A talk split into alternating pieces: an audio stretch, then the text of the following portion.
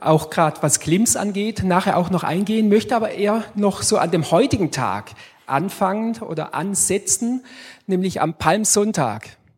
Die haben so überlegt, was muss das für eine Party gewesen sein? Was für eine Stimmung? Die ganzen Leute freuen sich, jetzt kommt dieser Jesus, jetzt zieht er ein in Jerusalem. Sie werfen ihre Kleider vor ihm hin, die Palmzweige. Ähm, sie zitieren ähm, Psalmworte. Gelobt sei der, der kommt im Namen des Herrn. Eine wahnsinnige Freude, die einfach da ist.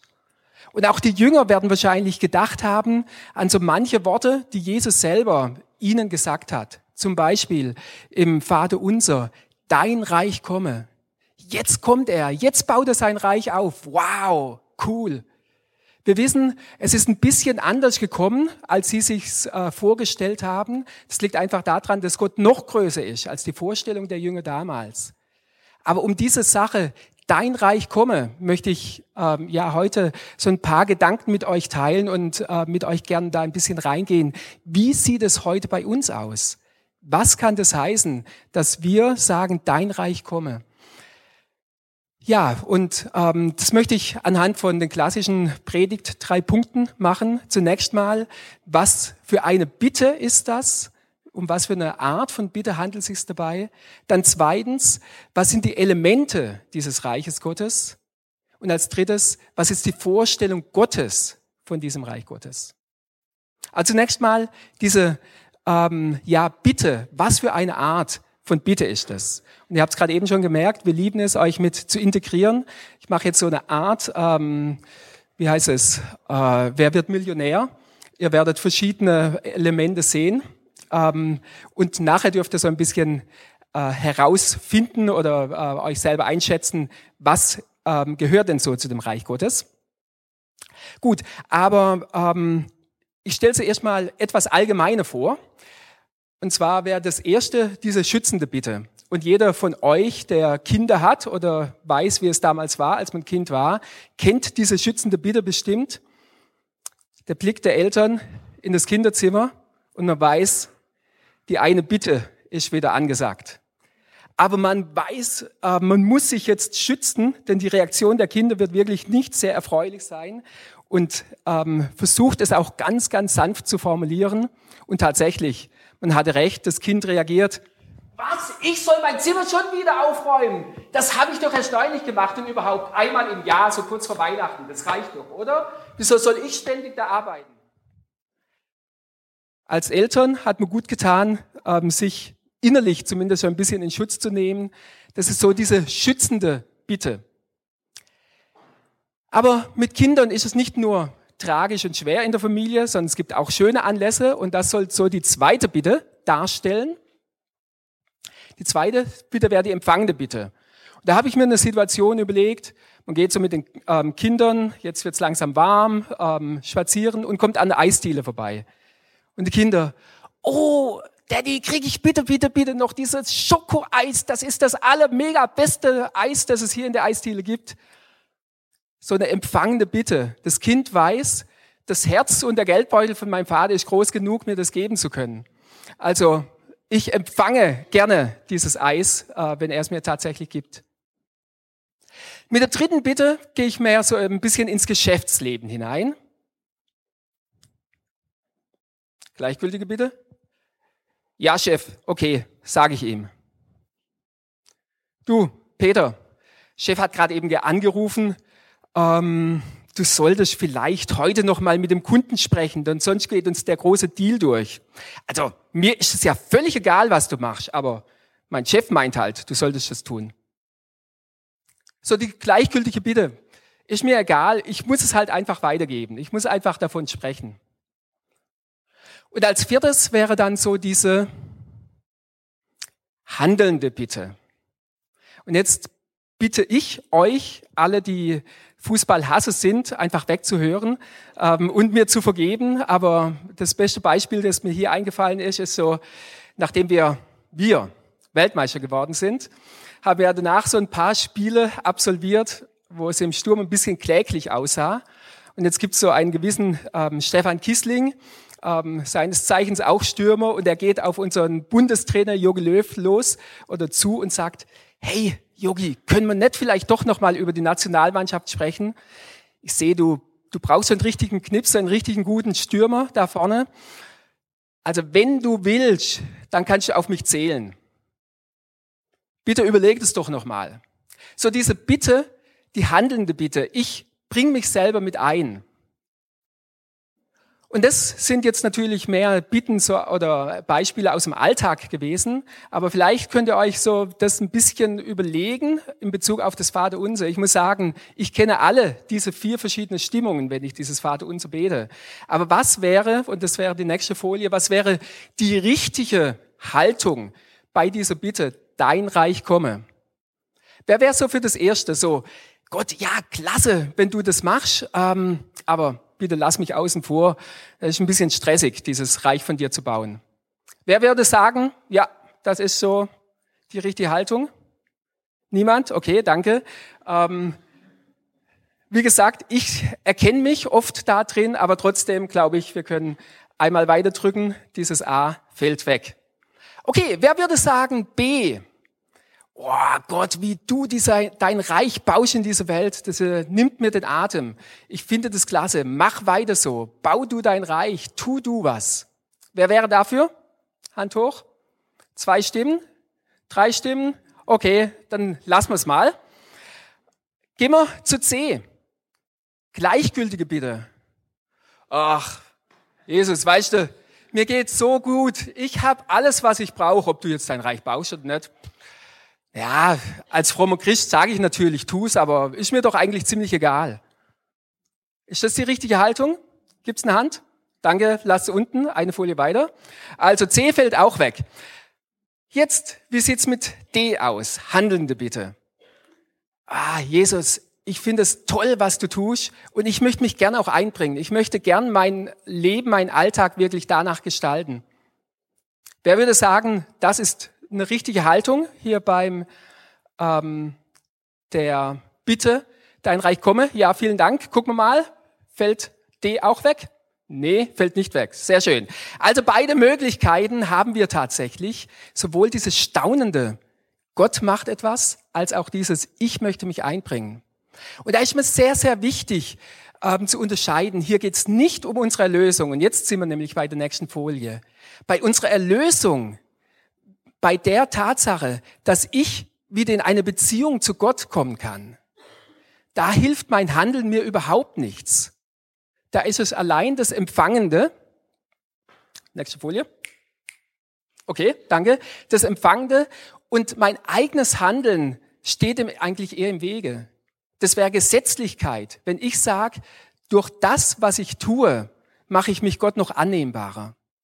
Völliger Blödsinn sondern bloß das, was Jesus für uns getan hat. Und das ist diese wunderbare Sache, die wir, auf die wir in der nächsten Woche zugehen, in der Karwoche.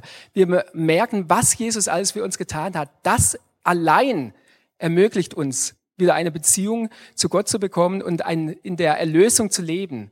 All mein Handeln, wird hier jetzt auch gleich ähm, rot durchgestrichen, ist da wirklich überhaupt nicht zuträglich dafür. Im Gegenteil. Aber wir haben ähm, bei dieser Thematik, und auch hier möchte ich die nächste Folie bitten, ähm, es eben nicht in erster Linie mit dieser Frage äh, zu tun, wie kann ich erlöst werden, sondern auf dieser Basis, dass ich erlöst bin, dass ich ein Kund Gottes bin, dass ich mit Jesus unterwegs bin, ähm, ist die Frage, was kann ich tun, damit ähm, dieses Reich Gottes sich weiter ausbreitet. Und dafür sehen wir in der nächsten Folie, ist eben sowohl das Empfangen, Gott handelt, als auch mein eigenes Zutun ähm, wirklich entscheidend dabei. Und so möchte ich diese Bitte, ähm, dein Reich komme, wirklich auch sehen. Okay, das so zum ersten Punkt. Weiß noch jemand, was ich als zweiten Punkt angekündigt habe? Würde mich überraschen, denn das ist ziemlich ähm, schwierig, bloß von einem äh, Wort her, ähm, sich das in Erinnerung zu haben. Die nächste Folie zeigt es. Die Elemente des Königsreichs. Aber jetzt habt ihr gleich nochmal die Chance. Ähm, was würdet ihr denn vorschlagen? Was sind so Elemente des Königsreichs? Was gehört zum Reich Gottes dazu? Was, wie würdet ihr das beschreiben? Was macht das Reich Gottes eigentlich aus? Gibt es da irgendwelche Ideen? Jesus und der Heilige Geist. Okay, und wie macht sich das konkret in meinem Alltag bemerkbar? Ich glaube, man braucht kein Mikrofon. Du hast so eine laute Stimme. Dem ausrichte, was er mir zeigt, sagt, was ich nach seinem Willen tun soll. Genau, also dass mein Handeln wirklich so ähm, ja nach seinem Willen aus äh, ja gestreckt ist. Noch weitere Ideen, was dazu gehört? Beten, genau, in diesem Zusammenhang. Ja, wir als Untertan ähm, von Gott ähm, beziehungsweise von Jesus, er als unser Herr ähm, der uns wirklich, wie du es gerade eben auch gesagt hast, sagen darf, was wir tun sollen. Genau, das ist ganz, ganz wichtig, unser Handeln. Ähm, aber was ich denke, was auch ganz, ganz wichtig ist, und damit, das sehen wir auf der nächsten Folie, ist so diese ähm, Beziehung zu Gott. Und ich glaube, das ähm, ist das, wo Jesus auch ganz, ganz viel drüber gepredigt hat oder Paulus greift später so auf, lasst euch versöhnen mit Gott, geht hinein in diese Beziehung mit Gott. Und das ist das Großartigste eigentlich, was es gibt auf dieser Welt. Äh, dieses zweite Lied fand ich auch so fantastisch, dass es sehr, sehr schön dargestellt hat. Gott, der Schöpfer, den wir da besungen haben, der die ganze Welt gemacht hat, der nicht mal mit dem Finger schnipsen muss, um eine ganze Galaxie dahin zu werfen. Der sagt zu mir, kleinem Eberhard, du, du sollst mein Kind sein.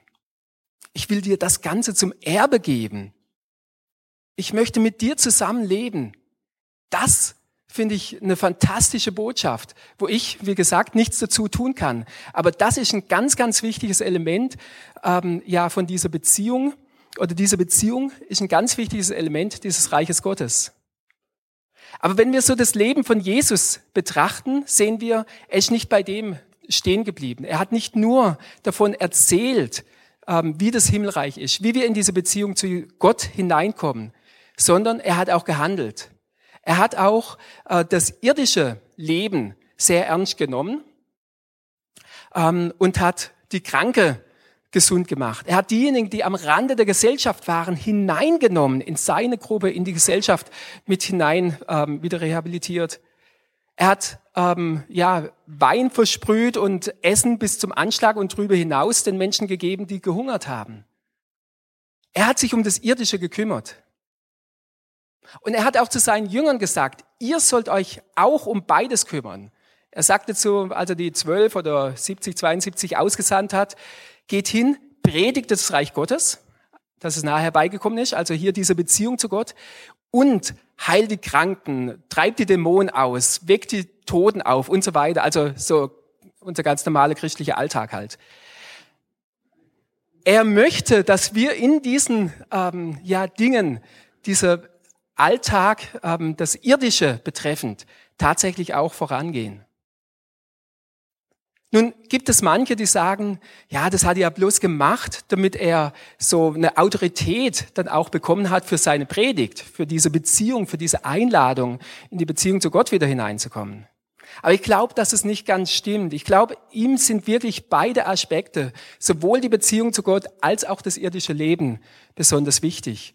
Und äh, sehr schön, finde ich, drückt es dann sein Bruder Jakobus aus, ein paar Jahre später, der dann sagt, wenn zum Beispiel, also in Jakobus 2, 14 und folgende könnt ihr das lesen, wenn zum Beispiel ein Bruder von euch hungert oder ihm kalt ist und er geht hin und sagt, Gott segne dich und es ist gut, dass du eine Beziehung zu Gott hast und erwarte alles von Gott und ähm, so weiter.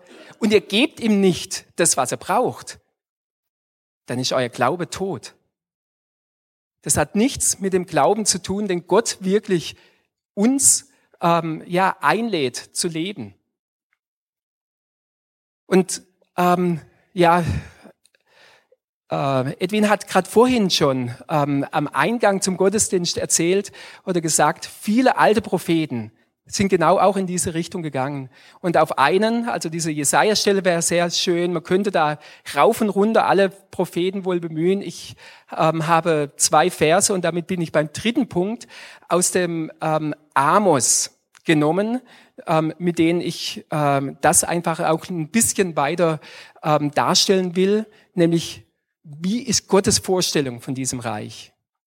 Jakobus habe ich gerade eben schon so ein klein bisschen erzählt, wie er sagt, was Gott sich darunter vorstellt. Aber auch im Amos, da finde ich, kommt es ganz besonders deutlich hervor. Er war einer von diesen, chronologisch gesehen, einer der ersten Propheten, die ähm, ja diese Botschaft wirklich hineingebracht haben in ähm, dieses Volk Gottes. Also, lass uns mal den ersten Vers, ähm, den ich hier ausgesucht habe, anschauen. Da sagt er sie und spricht von dem Volk Gottes. Sie haben den Gerechten als Sklaven verkauft, den Armen wegen ein paar Schuhe.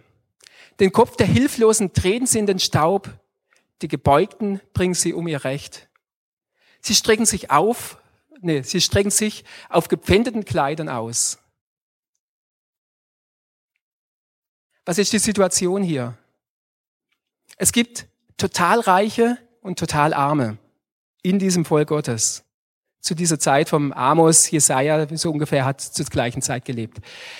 Ähm, ja, die zweite Situation, die hier beschrieben ist mit den Schuhen, da gab es wohl Leute, die haben sich Schuhe ausgeliehen oder vielleicht auch irgendwo mitgehen lassen, weil sie die Feldarbeit nicht ohne Schuhe machen konnten und irgendwie sind sie kaputt gegangen. Jetzt gehen sie zu ihrem ähm, ja, Entleiher hin und sagen, oh, du, ich kann dir die Schuhe gerade nicht zurückgeben. Und anstatt dass er mitleidig ist und sagt, okay, guck mal mal, zahlst mir es dann, wenn die Ernte eingebracht ist, sagt er, nee, ab in die Sklaverei. Du musst mir das bis zum letzten Heller jetzt bezahlen. Und eine andere ähm, Sache, ganz hier unten, sie strecken sich auf gepfändeten Kleidern aus. Jemand hat ähm, seinem ähm, ja, Gläubiger gegenüber eben die Schulden nicht sofort zurückzahlen können, muss sein Kleidungsstück, sein Mantel als Pfand abgeben. Und ähm, ja, im Mose heißt es ganz klar, wenn ein Armer keinen Mantel hat, seinen Mantel nicht, ähm, ja, oder nur einen Mantel besitzt, den er als Pfand abgeben muss, dann soll man ihm den in der Nacht zurückgeben, dass er sich wärmen kann. Am nächsten Tag soll es dann ruhig wieder als Pfand weitergeben. Aber das haben die Leute damals nicht gemacht. Sie haben den Mantel einfach hingelegt und gesagt, ach, jetzt liege ich noch bequemer. Ob der friert oder nicht, ist mir doch egal. Diese Ausbeutung, diese Haltung gegenüber dem Nächsten im eigenen Volk, die hat Amos, beziehungsweise hat Gott hier angeklagt durch die Worte von Amos. Aber jetzt werdet ihr euch fragen, ja, gut, schade, dass es vor zweieinhalbtausend Jahren so aussah, aber was hat es mit mir zu tun? Ich kenne keinen Armen. Also zumindest ist es nicht so, dass wenn mir jemand Schuhe klaut, ich ihn gleich als Sklaven verkaufe. Also ganz so schlimm bin ich ja jetzt doch nicht. Aber ich denke, in unserer globalisierten Welt, wo alles miteinander zusammenhängt, ähm, müssen wir ein bisschen weiter gucken als bloß über die Straße rüber. Und Frieda hat einigen von den Näherinnen, ihr habt ja mitgekriegt, um äh, Kleider geht es heute, ihre Stimme geliehen, in welcher Situation sie tatsächlich arbeiten müssen.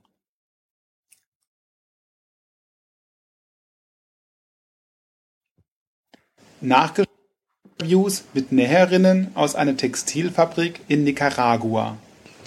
Normalerweise arbeiten wir von sieben bis sieben, aber manchmal, zumindest im Moment, arbeiten wir in meiner Linie schon 14 Tage bis 9 Uhr abends.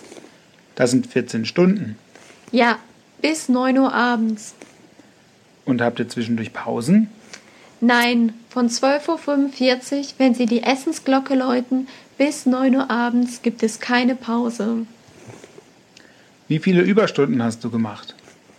Manchmal 50 pro Woche. Die Nacht bricht an, wir bleiben. Es wird wieder hell. So wurde es 7 Uhr früh. Wir haben bis zum nächsten Tag gearbeitet. Alle stinkend ohne zu duschen. So haben wir dann den nächsten Tag dort verbracht. Du darfst nicht zu lange auf der Toilette bleiben, weil ansonsten macht dich die Chinesin fertig. Du kannst nicht mit anderen Personen reden, noch von der Maschine aufstehen, dann gehen sie schon auf einen los. Deswegen pinkelst du wie eine Katze, ein bisschen und zurück, weil, wenn du zu lange bleibst, dann kriegst du Probleme mit der Chinesin. Ja, nur ein Zitat ein kurzer Beitrag. Und da gibt's viele, viele herzergreifende ähm, Situationsbeschreibungen, wie es Näherin heutzutage geht. Egal ob in Südamerika oder Bangladesch, was gerade eben schon angesprochen worden ist, ähm, und Indien, in vielen Regionen auf dieser Welt sind, äh, wird wirklich unter Sklavenbedingungen hier gearbeitet, um diese Kleider herzustellen. Aber wieder die Frage, was hat es mit mir zu tun? Was kann ich dafür? Ich bin ja nicht der Firmenbesitzer. Nee, der Firmenbesitzer sind wir auf jeden Fall nicht. Aber mit unserem Konsumverhalten können wir das wirklich begünstigen. Wenn wir sagen, ja, kein Problem, ähm, ich kaufe einfach Kleider, ähm, wo ich sie günstig, wo ich sie schön kriege oder so weiter, ähm, dann äh, ist die Wahrscheinlichkeit sehr groß, dass wir wirklich das unterstützen, dass derartige ausbeuterische Situationen bei den Mädels, bei den Frauen und Männern, die da arbeiten müssen, vorherrschen. Aber sagt vielleicht auch der ein oder andere, wir hatten gerade eben über unsere Tochter gesprochen, die zwar in Primark gehen, aber ich bin ja über das Alter raus. Ähm, Primark ist mir klar, 3,50 Euro ähm, ein T-Shirt oder 10 Euro auch. Ähm, dass da die Näher nicht arg viel verdienen können, ähm, ist mir klar. Deshalb, da gehe ich ja auch gar nicht mehr hin. Nur, die Situation ist leider viel zu komplex heutzutage, denn Adidas, Nike, all diese Marken arbeiten genau unter den gleichen Bedingungen. Wir können leider in Bezug auf Kleider nicht sagen, je teuer, desto gut. Das können wir bei Kaffee sagen. Da gibt es diesen Fairtrade-Kaffee, ähm, bei Schokolade äh, und so weiter. Da gibt es schon einige Produkte, wo man sagen kann, okay, da können wir mit ein bisschen mehr Geld die Sicherheit haben, dass tatsächlich ähm, ja, das fairer produziert wurde. Aber in Bezug auf Kleider ist es sehr, sehr komplex, sehr kompliziert. Ähm, aber, und deshalb sind wir ja auch in dieses Thema hineingegangen, es gibt einige ähm, ja, Firmen, denen das auch am Herzen liegt. Und deshalb haben wir in diesem Konsumführer einige Dinge zusammengefasst, sowohl im Internet als auch ähm, hier in Karlsruhe direkt. Wo können wir ähm, Kleider kaufen, die fair produziert ist? Ja, ähm, das ist die eine Möglichkeit, oder Klims hatten wir jetzt gerade vorhin auch angesprochen. Die Sache ist nur, das ist ein bisschen teurer. Das kriegen wir da tatsächlich nicht zu dem ganz günstigen Preis, ähm, wie wir es äh, sonst bei, was weiß ich, auch Aldi oder sonst irgendwie einkaufen würden. Und die Frage ist, ähm, können wir uns das leisten? Und ich weiß, ähm, es gibt einige ähm, ja, für die ist es einfach nicht, gerade äh, wenn man so im studentischen Bereich zum Beispiel ist, die für das, für die ist einfach nicht so viel Geld da, dass man sagen kann, okay, das kann ich es mir kosten lassen. Aber ähm, da denke ich, gibt es auch eine gute Möglichkeit, so einen Kleidermix zum Beispiel mach, zu machen. Es gibt sehr gute Second-Hand-Läden. Es gibt zum Beispiel diese Kleidetauschbörsen, äh, von der ähm, ja Frieda und ähm, Pete gerade vorhin erzählt haben, wo man sagen kann, okay, hier komme ich günstig an Kleider, spar Geld und kann ähm, das Mehrgeld dann zum Beispiel so einsetzen, dass ich irgendwo anders mir teurere Kleider kaufe. Es gibt Wege, ähm, wie wir hier tatsächlich damit umgehen können. Ähm, und äh, lasst uns da wirklich auch so ein bisschen drauf eingehen, denn ich habe euch so einen zweiten Vers auch noch versprochen aus dem Amos. Ähm, das war eben diese äh, Anklage. Und auf der anderen Seite, wie sieht Gott die Situation? Wie sah Gott damals die Situation in seinem Volk? Aber auch, was hat er uns heute zu sagen? Ich hasse und verwerfe eure Feste. Eure Feiern kann ich nicht mehr riechen. Hört auf mit dem Geplärr eurer Lieder. Eure Hafenklimpern ist nicht zu ertragen das Geplär eurer Lieder. Also heute Morgen hätte das bestimmt nicht so gesagt. Aber ich glaube, es geht nicht um das musikalische Vermögen. Da waren sie bestimmt perfekt. Es ging darum, wie deckt sich das, was ihr am Sonntag singt, mit eurem Alltag, mit dem, wie ihr mit Menschen umgeht, die eben versklavt sind, die am Rande ähm, ja stehen und kaum Fürsprecher haben. Aber das finde ich sehr schön an Gott, dass er ganz klar die ähm, Situation aufzeigt und sagt, was er verabscheut, aber dass er dann den Ausweg zeigt. Und das ist der nächste Teil davon. Lasst nur das Recht wie Wasser fließen, wie Gerechtigkeit, wie einen immer fließenden Bach. Und das wäre auch die nächste Folie, die ich dann ganz besonders hervorheben möchte. Hier nochmal der Kontrast zwischen diesen beiden Dingen.